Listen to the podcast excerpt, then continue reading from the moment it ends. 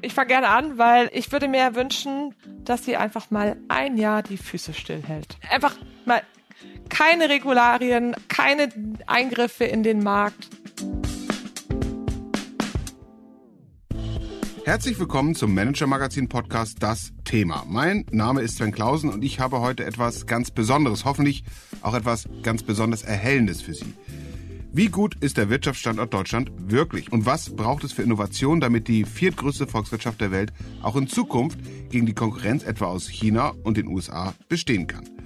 Darüber habe ich Mitte September in Frankfurt mit Ola Kellenius, Chef der Mercedes-Benz Group, Annemarie Großmann, Unternehmerin und Mitinhaberin unter anderem des Stahlherstellers Georgs Marienhütte, sowie Stefan Scheible gesprochen, Chef der Unternehmensberatung Roland Berger. Das Gespräch fand im Rahmen unserer Zukunftswerkstatt Manage Future statt, zu der wir einmal im Jahr zusammen mit Roland Berger einladen, darunter auch einige langjährige Abonnentinnen und Abonnenten des Manager Magazins.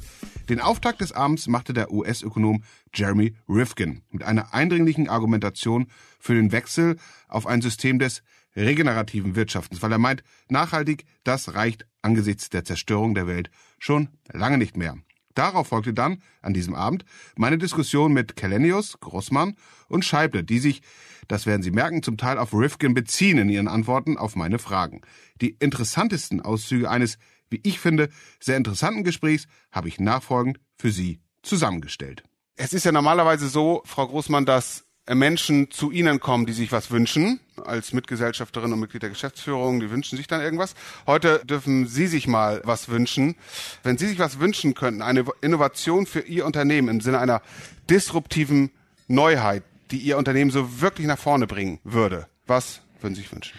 Also als Unternehmen, das sich vor allen Dingen auf Green Steel fokussiert hat, äh, würde es uns natürlich freuen, wenn unser Stahl wirklich komplett klimaneutral erzeugt werden kann und somit dann, und das wäre die Innovation, die dann auch die breite Masse erfreuen würde, ein wirklich komplett grünes Produkt für den Alltag zutage kommt. Und da ich das große Glück habe, heute neben dem CEO von äh, Mercedes-Benz zu sitzen, würde ich mir doch wünschen, dass wir wirklich das klimaneutrale äh, Fahrzeug auf die Straße bringen werden, was nicht nur klimaneutral fährt, sondern auch klimaneutral erzeugt wurde mit grünem Stahl. Und ähm, wir bis dahin auch wirklich alle Produktionsschritte und vor allen Dingen die Energie, die wir dafür brauchen, CO2-frei erzeugen können. Und wo sind die größten Hürden dahin, um diesen Wunsch zu erfüllen auf Ihrer Seite? Also als Elektrostahlerzeuger benötigen wir natürlich vor allen Dingen grüne Energie. Und wir haben es gerade gehört, die Energie der Zukunft wird dezentral sein zu einem gewissen Teil. Auf der anderen Seite müssen wir natürlich auch die Limitationen berücksichtigen, die wir in Deutschland haben. Und insofern wünsche ich mir mehr Fortschritt und mehr Mut in dem Ausbau von der klimaneutralen Energieinfrastruktur für Deutschland und der Möglichkeit, diese dann auch für die Industrie einzusetzen und damit wettbewerbsfähige Produkte zu erzeugen. Herr Kalenius, wie ist es bei Ihnen, wenn Sie sich was wünschen dürften, auch hier eine Innovation, die so disruptiv ist, dass Sie Unternehmen einen richtigen Sprung nach vorne bringt? Was wäre das? Erstens, wir, wir, nehmen den grünen Stahl. Ja. Wir können, wir können über den Preis, wir können über den Preis diskutieren. Aber, so führt man heute ja, Verkaufsverhandlungen. Ja, aber ne, nehmen, nehmen wir, nehmen wir, keine Frage. Ähm, wenn man guckt, warum hat der Verbrennungsmotor, sagen wir, so lange so gut funktioniert? Ein Grund ist, dass die Energiedichte von einem Liter Benzin und einem Liter Diesel ist unglaublich hoch. Und äh, ein Thema, woran wir jetzt arbeiten, jetzt auf dem Weg Richtung Null-Emissionsmobilität, ist ja den Antriebsstrang zu ersetzen. Es gibt viele andere Dinge, die auch passieren, die vielleicht straffen werden, aber wir wollen den Antriebsstrang ersetzen, dass der nicht fossil basiert ist. Und wir haben enorme Fortschritte gemacht in der Batterietechnologie, allein in den letzten zehn Jahren. Aber die Energiedichte nach wie vor von Batterien im Vergleich ist sehr niedrig. Das ist der Grund, warum die Kosten dann so hoch sind oder warum die Batterien so groß und so schwer sind. Dass wenn wir da richtig deutliche Fortschritte machen können, dann wird das Thema ja nicht nur ökonomisch äh, mehr, äh, sagen wir, viable, sondern auch für, für den Use Case. Äh, dann wird man längere Reichweiten ohne Probleme dann darstellen können, etc. etc.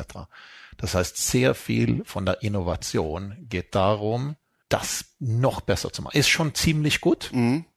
Aber damit wir auf 100% Adoption kommen, mhm. nicht nur Early Adopters und andere, jetzt, jetzt geht's ja los mit Mass Adoption, dann müssen wir weitere technologische Sprünge machen und darum geht's. Sie waren ja mal aktiv in der Batterietechnologie, sind da jetzt nee, aber ja nicht, nicht waren, sind. Wir forschen, also wir haben mhm. Forschung und Entwicklung, mhm.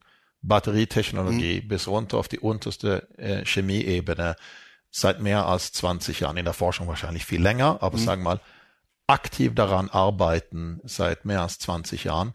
Darf nicht vergessen, der erste Serien Elektrowagen, den man kaufen konnte, war der erste Smart mhm. 2007. Mhm. Äh, fühlt sich lange her. Wir haben auch angefangen mit Evonik zu industrialisieren. Mhm. Äh, das ist jetzt mehr als zehn Jahre her. Da waren wir möglicherweise ein Schritt zu früh und haben uns zu diesem Zeitpunkt entschieden, Kapital ist knapp in jedem Unternehmen, dass die Kapitalallokation, die wir gebräucht hätten, um das zu skalieren, zu dem Zeitpunkt war zu groß, dass wir gesagt haben, wir bleiben in der Forschung und Entwicklung, aber wir sind nicht der Industrialisierer, sondern das übernehmen andere Unternehmen. Und alle Partner, mit denen wir zusammenarbeiten, da machen die Forschung und Entwicklung gemeinsam, die Industrialisierung passiert über andere. Jetzt kann man ja sagen, über unsere Beteiligung bei ACC, da mhm. sind wir eins von drei Kapitalgebern jetzt mit Stellantis und total zusammen kehren wir zurück auch in die Industrialisierung, mhm. in diesem Fall aus etwas anderen Gründen. Aber jetzt werden wir auch anfangen, dadurch zu industrialisieren. Mhm. Aber Forschung und Entwicklung haben wir die ganze Zeit gemacht. Wie hat sich denn, Frau Großmann, wie hat sich denn in den Jahren, seit Sie die Verantwortung tragen, die Art und Weise, wie Sie Innovation vorantreiben, geändert im Unternehmen, wie das gemanagt wird? Also die Stahlindustrie ist ja eine sehr traditionsbehaftete Industrie, mhm. weil es natürlich auch aufgrund des Prozesses, der über viele ja inzwischen Jahrhunderte gewachsen ist, ähm, eine hohe Prozesssicherheit benötigt, um wettbewerbsfähigen Stahl nachher zu erzeugen. Das heißt, dass Veränderungen auch in unserer ähm, traditionsbehafteten Industrie nicht so einfach umzusetzen sind. Das Gute ist aber, dass wir bei uns im Unternehmen ein Team haben, was versteht, dass Veränderungen nicht nur top-down passieren. Insofern bin ich da ganz bei ähm, Jeremy Rifkin, sondern dass es nur funktioniert, wenn das gesamte Ökosystem, was wir im Unternehmen haben, diesen Mut auf sich nimmt, mhm. um Veränderungen anzugehen. Und wir haben für uns ganz klar einen Plan übergeordnet ähm, gemacht, dass wir gesagt haben, wir müssen uns auf den Weg, insbesondere der Klimatransformation machen, indem wir das Bewusstsein dafür schärfen, dass wir eine externe Bedrohung haben, die uns alle betrifft und somit alle mit an Bord nehmen, um diese Transformation durch das Unternehmen zu tragen. Und da würde ich nur sagen, ich bin ein Teil davon, ich bin dankbar, ein Teil davon zu sein, aber das wird auch weiterhin nur funktionieren, wenn wir nicht in den hierarchischen Strukturen denken, sondern weiter versuchen, auch die Vorteile eines vielleicht agileren Familienunternehmens trotz der traditionsbehafteten Industrie die Chance nutzen, alle Menschen mitzunehmen und die Veränderung dann jeden Tag, einen Tag anders anzugehen. Wie geht das denn praktisch mit an Bord nehmen? sagen, wir müssen hier ähm, traditioneller Stahlhersteller, wir müssen agil leer werden und ich nehme euch jetzt mal alle mit an Bord. Das, damit ist ja nicht getan. Genau, also das erste ist natürlich dieses Bewusstsein zu schaffen. Mhm. Erstmal zu sagen, wir haben eine Bedrohung mhm. und das sind sehr visible Beispiele. Mhm. Wir hatten vor zwei Jahren in der Flut im Ahrtal auch einen Standort in mhm. unserer Unternehmensgruppe, die davon betroffen war. Mhm. Der ganze Standort war überschwemmt. Das ist natürlich so visibel für alle gewesen im Unternehmen, dass sie verstanden haben, der Klimawandel macht was mit uns. Der ist eine Bedrohung für uns. Mhm. Und das zum Anlass zu nehmen und zu sagen, okay, wir können aktiv was dagegen tun, als Unternehmen mit grünem Stahl die Welt ein bisschen besser zu machen und zukünftig diesen Klimawandel nicht noch weiter ausarten zu lassen. Das war so der erste Schritt. Und dann mhm. haben wir darauf aufbauend gesagt, okay, unser ganz klares Ziel ist es bis 2039 klimaneutral zu werden. Da lehnen wir uns natürlich auch gerne an unsere großen Kunden an. Mhm. Ja. Und der Zwischenschritt ist, äh, bis 2030 50 Prozent unserer Emissionen zu reduzieren. Also hat jeder in Anführungsstrichen seinen Teil dazu beizutragen. Mhm.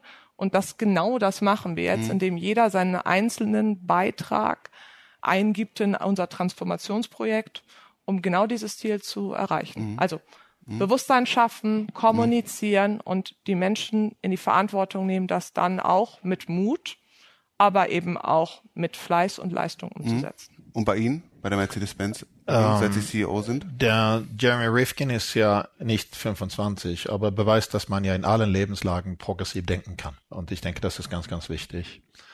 Äh, wir hatten bei uns eine sehr intensive Diskussion. Ich würde sagen, es war so 2017, 2018, wo wir darüber diskutiert haben, wollen wir wirklich ein hartes strategisches Ziel setzen zum Thema äh, Dekarbonisierung? Ja, nein. Natürlich war es immer ein Ziel Effizienz. Das steht in jedem Fahrzeuglastenheft wahrscheinlich seit 1886. Aber wollen wir uns zwingen durch eine Art hartes Commitment zu einer Dekarbonisierung? Und die Diskussion mündete in das, was wir Ambition 2039 nennen. Da haben wir das gleiche Jahr.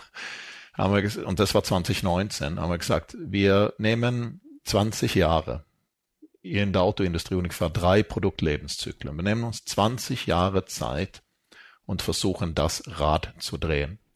Dann ist es wichtig, dass es nicht nur darum geht, ähm, ein Elektroauto zu machen. Das ist das offensichtlich. Alle reden darüber, das Null-Emissionsfahrzeug, sondern muss ja die ganze Wertschöpfungskette angucken. Fängt mit den Lieferanten an. Übrigens, das haben wir da unseren Lieferanten gesagt, äh, dass wenn ihr an Bord sein wollt, langfristig, nicht sofort, aber langfristig, wenn ihr keinen Dekarbonisierungsplan mhm. habt. Irgendwann mal ist es ein Vergabekriterium, mhm. dann wird es ein hartes Vergabekriterium und wenn man gar keine Ahnung mehr hat, dann wird man dann aussortiert. So, das ist ein Incentive für mhm. Unternehmen, die mit uns zusammenarbeiten. Also Lieferanten, die eigenen Operations, das Produkt ist ja offensichtlich, aber auch das Produkt in Anwendung. Da ist man ja nicht alleine, da geht es ja um die Energiewende, die dazugehört. Deswegen bin ich auch sehr dafür, wir müssen die Energiewende voran, äh, vorantreiben. Nachdem wir das gemacht haben, haben wir quasi die Debatte geendet, wie der Zielbahnhof aussieht. Mhm. Der Zielbahnhof ist äh, Zero Mission. Jetzt gibt es, jetzt kann man über den Weg dorthin, die Geschwindigkeit und so weiter, alle diese, das sind ja die Dinge, mit denen wir jeden Tag kämpfen, ja. Aber der Zielbahnhof ist jetzt nicht mehr zu diskutieren. Jetzt ist das dann kein Familienunternehmen, wo man vielleicht alle mehr zusammen sein kann, wobei das ja ein großes Unternehmen hier ist, sondern hast in dem Fall, da waren wir Daimler 300.000, jetzt geteilt 170.000, du musst versuchen, alle zu erreichen, muss natürlich viel Kommunikation und, und, und. Ich würde trotzdem behaupten, wenn man eine Umfrage machen würde in unserer Belegschaft, ist es die richtige Richtung oder mhm. ist es die falsche Richtung, bin ich sehr sicher, dass die überwiegende Mehrheit der Mitarbeiterinnen und Mitarbeiter sagen würde, es ist die richtige Richtung auch die, die in der Getriebemontage arbeiten oder, oder mhm. sonst irgendwo, wo das Business ja hauptsächlich heute noch auf, auf Verbrennungsmotoren äh, basiert. Aber ich glaube, es ist auch, it's the better business. Ein Unternehmen ist ja nicht nur irgendwie ein altruistischer Verein, sondern wir versuchen ja, uns weiterzuentwickeln, ökonomisch zu bestehen, ein Return von unseren Shareholders zu machen. Die Risiken, die Jeremy Rifkin beschrieben hat, die ökonomischen Risiken von Nichthandeln sind ja größer als die Kosten für das Handeln. Also ist es in letzter Konsequenz für alle Industrieunternehmen aus meiner Überzeugung the better business. Und das, glaube ich, wird sich auszahlen. Ist keine leichte Reise, sondern ist schon, wird schon extrem anstrengend mit vielen Unwägbarkeiten und Themen und Dinge, die man überwinden muss, um dahin zu kommen. Aber wir diskutieren nicht sehr viel mehr in Unternehmen darüber, ob man es machen sollte. Mhm. Die Diskussion ist vorbei, es ist jetzt wie. Mhm. Neben der Dekarbonisierung haben Sie in der Autoindustrie ja auch noch das Thema der Digitalisierung, so ein Stichwort Smartphone auf Rädern, wobei das ja fast ein bisschen despektierlich ist. Das ist übrigens technologisch fast schon das spannendere Gebiet. Auch der größere Sprung, auch das technologisch komplexere, besonders wenn wir über autonomes Fahren reden und so weiter. Aber wir haben eine Arbeitsteilung gehabt in dem alten Elektrik, Elektronikarchitektur dezentral, wo der Fahrzeughersteller als ein Fahrzeugintegrator von Funktionen agiert hat. Relativ klare Aufgabenteilung, dass man sagt, äh, wir machen das Gesamtfahrzeug mit allen Funktionen und wir kaufen Steuergeräte, kleine Computer und wir kaufen ein Softwarepaket dazu und dieses, dieser kleine Computer, dieses Softwarepaket kann irgendetwas. Bosch, Conti, da, da, da, da, da, alle, alle, mit denen man so äh, 30 Jahre. Da war die vertikale Integration bei den meisten Fahrzeugherstellern in dem Gebiet niedriger, also es sind Integrationsleistungen. Der Paradigmenwechsel ist, dass man bricht dieses jetzt auf und man zentralisiert einerseits die Softwarearchitektur, auch wenn es verschiedene Funktionsdomänen sind, Aber das Fundament des Softwarehauses wird komplett neu von Grund auf gebaut. Und da wird das zentralisiert und standardisiert. Also bricht man das komplett auf, was man vorher gemacht hat. Und nachher, du kannst nicht Software machen ohne Hardware, die Chipsets und alles, was dazugehören. Also haben wir entschieden vor vier, fünf Jahren, dass wir die vertikale Integration deutlich erhöhen werden in dem Gebiet. Und haben Tausende von Menschen auch zusätzlich eingestellt, natürlich eigene Leute geschult und so weiter, aber Tausende von Softwareingenieuren und Ingenieure eingestellt. So wir machen viel mehr heute, als was wir vorher gemacht haben. Erstmal Punkt. Wozu braucht man die Partnerschaften? Manche Dinge machen kein, macht keinen Sinn, neu zu erfinden. Ich mache ein sehr banales Beispiel. Wenn ich ein Hotel suchen möchte in Frankfurt, dann würde ich wahrscheinlich zuerst äh, TripAdvisor gucken. Ja, wie sind die geratet? Sollte Mercedes jetzt einen eigenen TripAdvisor erfinden und versuchen zu skalieren, das ist ja, das wäre ja eine Lachplatte. Das ist weder ökonomisch noch technologisch sinnvoll. Also suchst du für jeden Use Case für unseren Kunden den besten Partner, der auf deinem digitalen Marktplatz seine Assets auch präsentieren kann. Das heißt, den Viktualienmarkt betreibst du selber, aber du holst dir auch Stände. So, das Partnering ist unglaublich wichtig. Aber der Architekt sind wir. Meine größte Befürchtung ist im Moment dieses Reinrutschen in alte Muster, was wir auf jeden Fall vermeiden müssen. Wir sind viel zu lahm bei Genehmigungsprozessen und bei Umsetzungsprozessen. Äh, IRA ist ein gutes Konzept, aber als Förderung nur begrenzt zielgenau. Da gibt es ganz große Mitnahmeeffekte. Nur wenn die europäische Förderung für jedes Projekt anderthalb Jahre braucht, bis es genehmigt ist, wird's halt nichts. Bei Planungsprozessen gilt dasselbe. Also da ist schon ein riesen Anforderungsbedarf, weil Herr Kelenius kann einfach nicht äh, drei Jahre warten, bis es denn mal lustig ist, sondern man muss das irgendwie gestalten. Aber wir sind im Moment in einer ganz kritischen Phase und ich glaube, wir müssen alle nochmal gucken, Verlässlichkeit von dem, was die Rahmensachen angeht, Dinge sich auch selber regeln lassen, dass man nicht alles überregulieren muss, wo der Markt die Dinge regeln kann.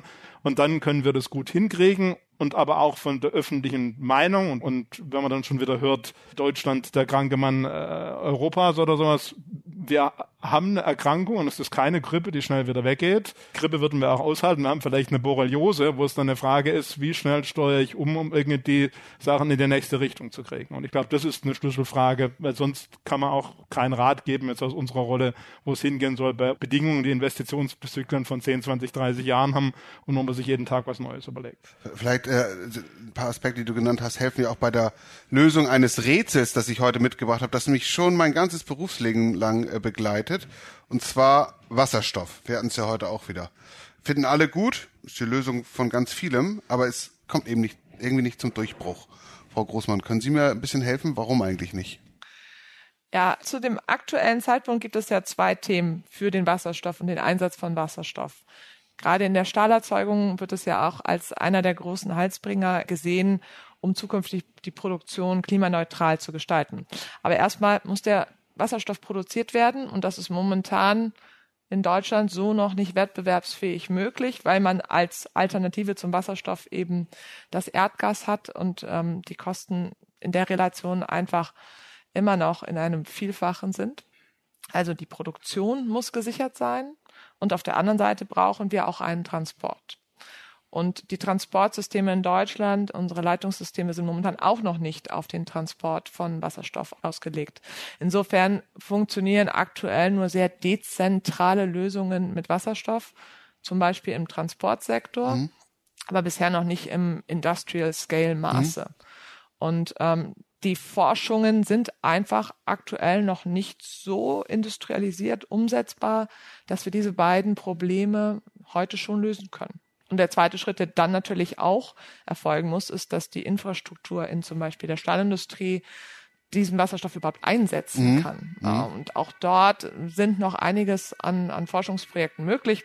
Wir haben in unserer Unternehmensgruppe jetzt schon erste Öfen Wasserstoff ready ausgestattet. Nur bisher haben wir eben noch nicht diesen Wasserstoff so weit erprobt, dass wir das jetzt morgen auch im industriellen Maße umsetzen können. Mhm.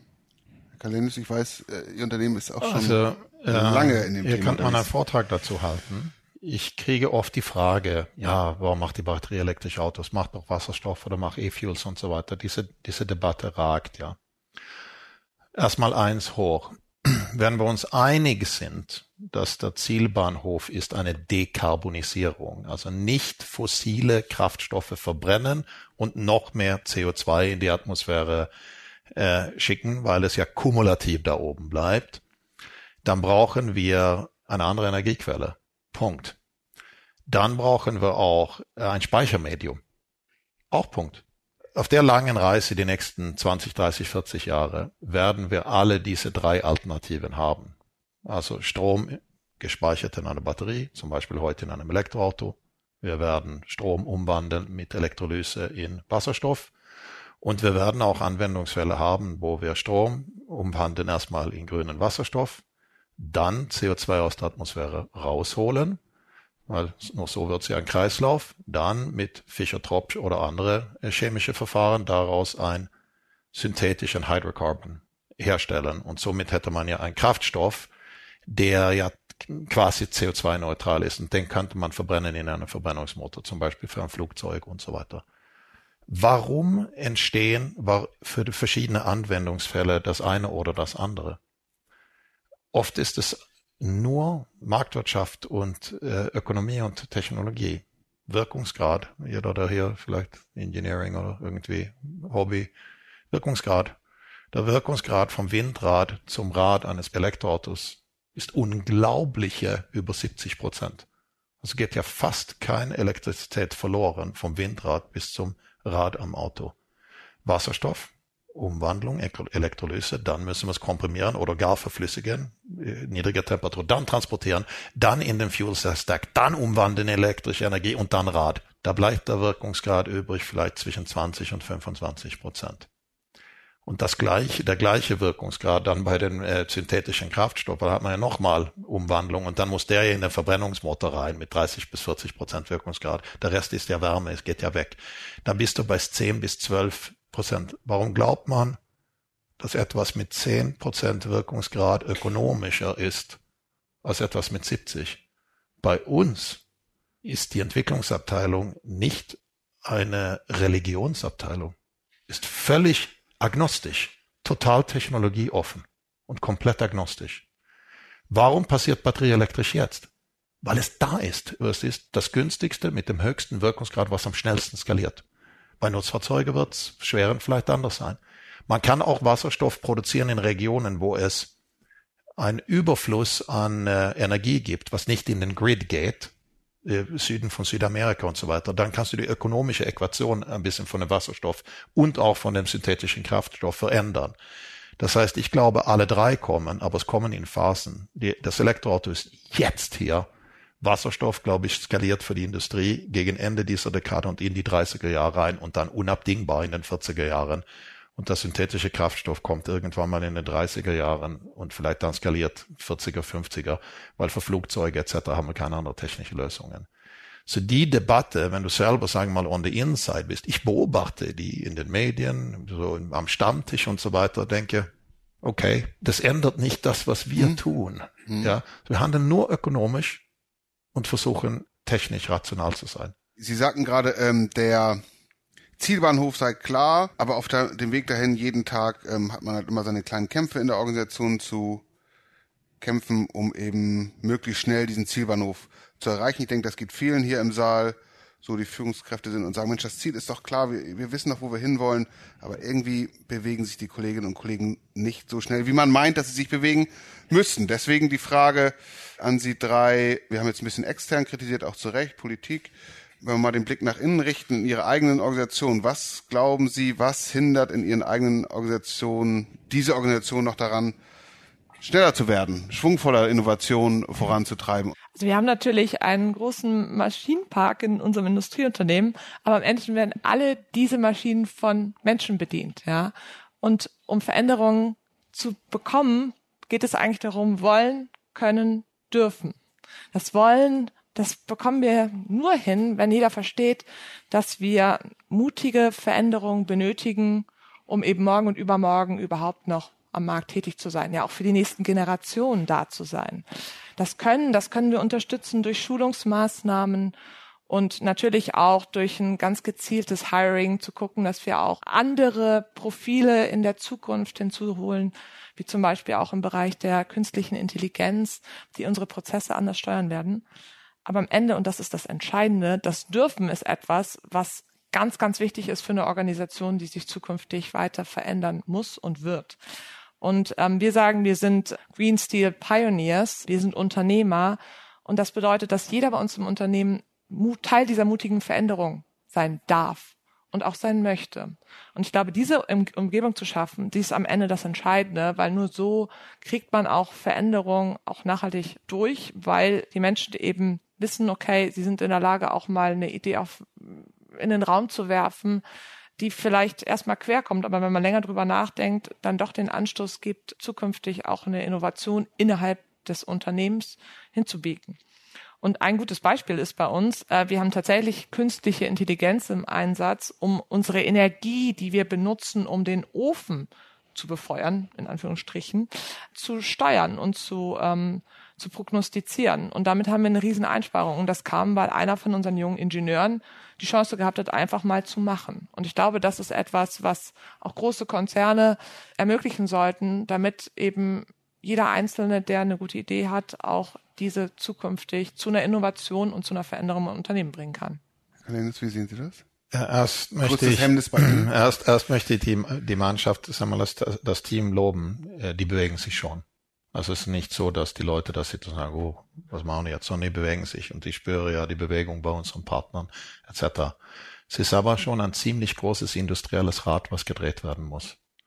Also es ist nicht etwas, was man über Nacht, wenn man alleine den Footprint äh, guckt, sondern das hat eine Trägheit, dass diese Veränderung der Mobilität, das ist quasi 10, 20 oder mehr Jahre. Da muss man versuchen zu pushen, so schnell wie es geht. Im Unternehmen kulturell. Erstens fängt es ja mit diesem Thema Einsicht an. Wollen wir dahin? Ich glaube, das haben wir weitestgehend hinter uns. Aber dann kommt das was anderes, weil in einer Transformation, Disruption kommen ja auch neue Spieler rein. Und die sagen, okay, das Business kann ich besser machen als die etablierten Hersteller. Du musst auch versuchen, eine Art Sense of Urgency zu kreieren. Das ist manchmal nicht einfach. Wenn du ein Unternehmen hast, du hast eine lange Tradition, du hast eine tolle Marke, du hast viel Erfolg, es läuft einigermaßen, dann denkt man, sag mal, äh, was hat er denn? Vor allen Dingen, wenn man solche ja, Gewinne äh, ständig abliefert, ne? Ja, oder so, so ein bisschen, was hat er denn? Das ist hm. doch, sag mal, beruhige dich, ja. Aber dieser Sense of Urgency, Erfolg ist nicht ein Abonnement. Ich kann vielleicht ein Abonnement für Manager Magazin haben. Aber man kann, ja, haben wir wahrscheinlich, ja, aber du kannst kein Abonnement haben auf Erfolg im Industrial Business, schon gar nicht, wenn es, wenn es eine Disruption gibt. Das heißt, man muss versuchen, die Stimmung zurückzuführen auf die Gründerzeit, wo man sagt, wenn wir uns nicht verändern, ja, vielleicht in zehn Jahren sind wir dann nicht mehr erfolgreich. Dann sind wir vielleicht marginalisiert.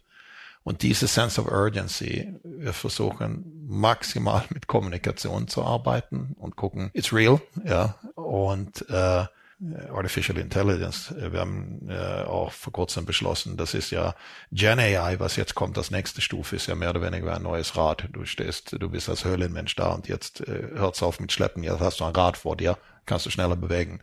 Wir denken über Dinge nach, dass wir Gen AI für alle Mitarbeiter zugänglich machen nicht jeder wird gleich zum Prompt Engineer werden und braucht das auch nicht für die Aufgabe. Aber hier, hier sitzt ja ein Ex-Anwalt von uns. Sehr viel von der Research, das, was Sie gesagt haben.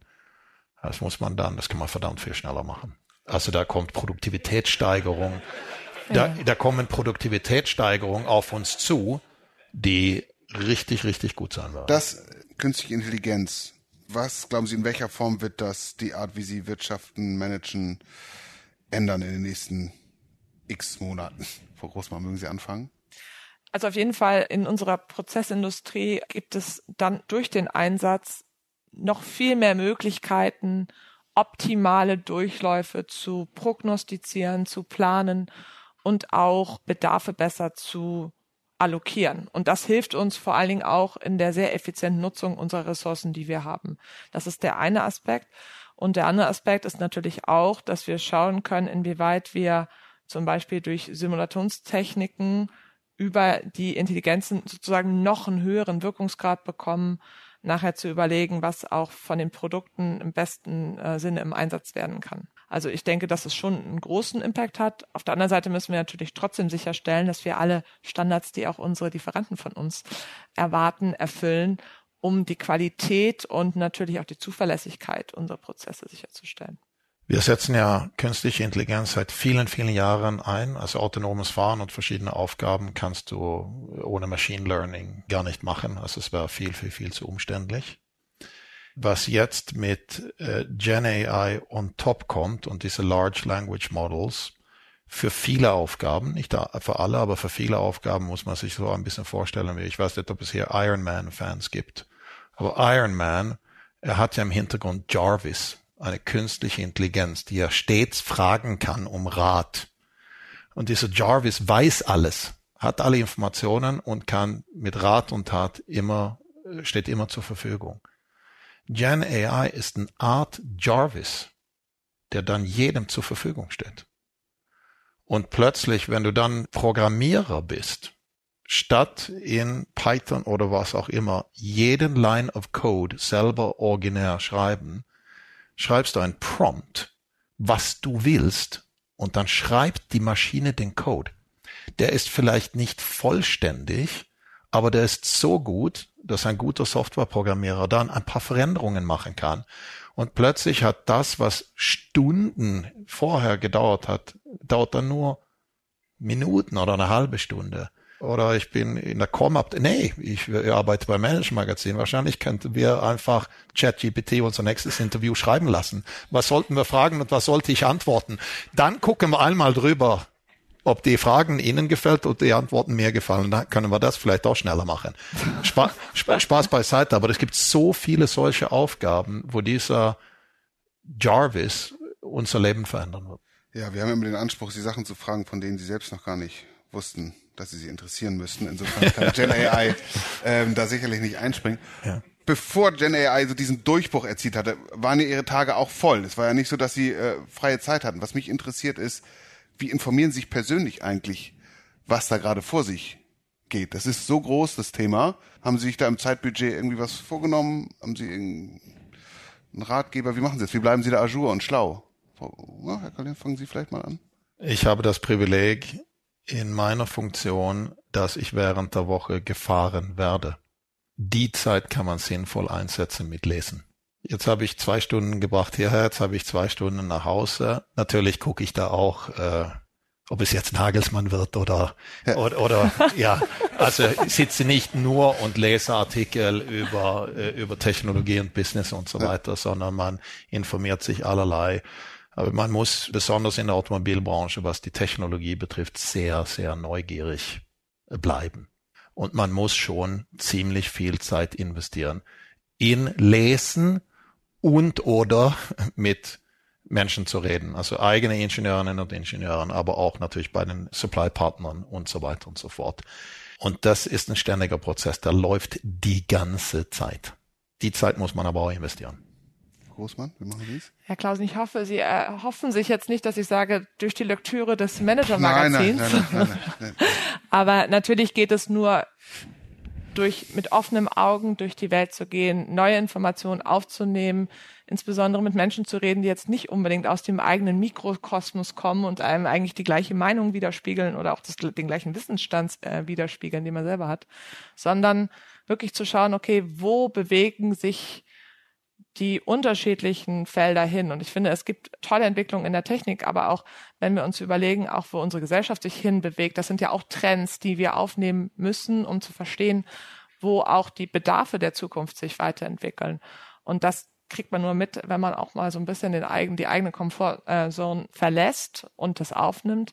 Das heißt, durch Lesen, durch Reden, durch Kommunikation, aber auch durchs Reisen. Ja, also mhm. wenn man mal schaut, was sich zum Beispiel in Asien oder in Amerika entwickelt, dann äh, sehen wir hier in Deutschland schon teilweise ziemlich alt aus. Und ich glaube, diese Offenheit, das dürfen wir nicht verlieren. Und eben auch den Blick über den Tellerrand immer wieder nutzen, um sich selber einen Ansporn zu setzen, jeden Tag ein bisschen besser zu werden.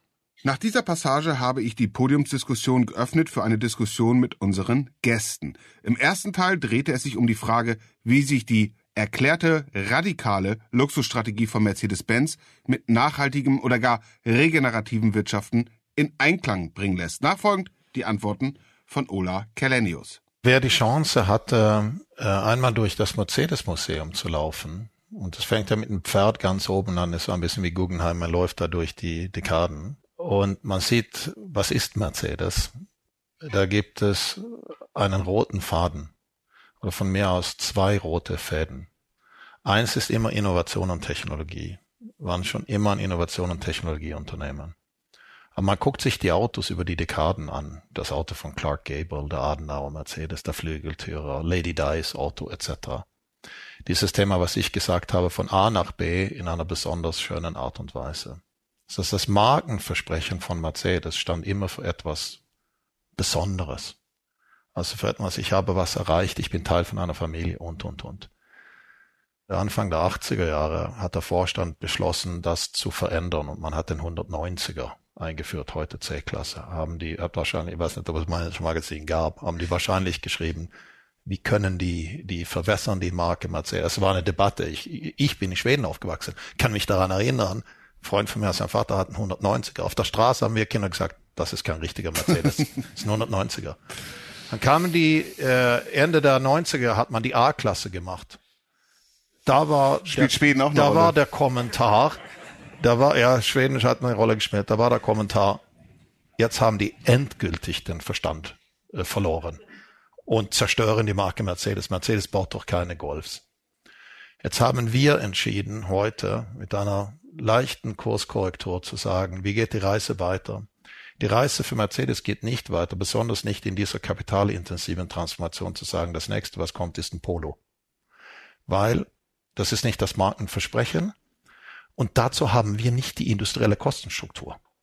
Wir können nicht kämpfen, aber wir haben auch gleichermaßen gesagt, wir steigen nicht aus dem Kompaktsegment raus, also auf der Jahr haben wir einen neuen CLA gezeigt, aber wir fokussieren das Portfolio. Und ich finde, es ist einfach eine unternehmerische Aufgabe zu gucken in einer Portfolio, welche Portfoliopositionen verdienen Geld und welche Portfoliopositionen verdienen kein Geld und fokussiere auf die, die Geld verdienen.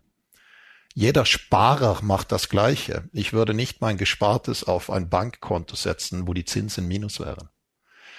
So wir konzentrieren uns auf das, was wir am besten können, das Besondere, versuchen die Skaleneffekte zu behalten, aber machen ein kontrolliertes Wachstum und versuchen nicht nach unten zu gehen.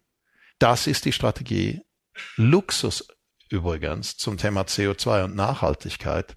Es gibt nichts Nachhaltigeres in Anführungszeichen als Luxus. Es ist nicht eine Wegwerfware. Es ist eine Ware, die länger hält. Die Finanzkraft, die erwirtschaften auch mit Autos wie der S-Klasse. Mit der S-Klasse haben wir ESP erfunden. Nur S-Klasse-Kunden konnten das in der ersten Generation leisten. Und mit diesem ESP haben wir die A-Klasse gerettet und die ganze, ganze Welt bekehrt. Das heißt, du hast auch eine gesellschaftliche Rolle als Upper-End Company, äh, Technologien zu entwickeln, die nicht zuerst im Massensegment entstehen und dann machst du Proliferation. So, für uns, Mercedes-Liebhaber und Mercedes-Historiker, meiner Meinung nach passt das ziemlich gut zusammen. Zu Beginn unserer Diskussion ein Wunsch, zum Abschluss unserer Diskussion ein Wunsch. Es sind, vielleicht überraschend, gar nicht die hohen Energiepreise, die die Unternehmer und Topmanagerinnen am meisten stören. Wenn sie einen Wunsch frei hätten an die Bundesregierung, dann wäre es zumindest bei den drei Gästen der Diskussion heute der folgende. Okay, ich fange gerne an, weil ich würde mir wünschen, dass sie einfach mal ein Jahr die Füße stillhält. Einfach mal keine Regularien, keine Eingriffe in den Markt und die Unternehmen einfach mal machen lässt. Dann erweitere ich den Wunsch, wenn die tatsächlich dann doch etwas machen würden, denk darüber nach, was die Policy-Entscheidungen heißen für die Faktorkosten und die Wettbewerbsfähigkeit des Standortes. Und ist es ein Minus oder ein Plus oder neutral? Und neutral oder Plus wäre nett. Gut, dann nehme ich jetzt als dritter ähm, ganz bescheidenen Punkt, dass Sie wirklich alles dran setzen bei Planungs- und Genehmigungsverfahren, weil für alles, was wir hier diskutieren, erneuerbare Energien und Infrastruktur das Wesentliche sind, dass wir da auf ein Drittel oder ein Viertel von dem runterkommen, wo wir im Moment sind. Sonst ist der Zeitverlust zu hoch, dass es echt schwierig wird. Und man hat an einzelnen Beispielen gezeigt, dass es geht. Und das sollen sie einfach tun. Annemarie Großmann, Stefan Scheible, Ola Kalenus, ganz herzlichen Dank.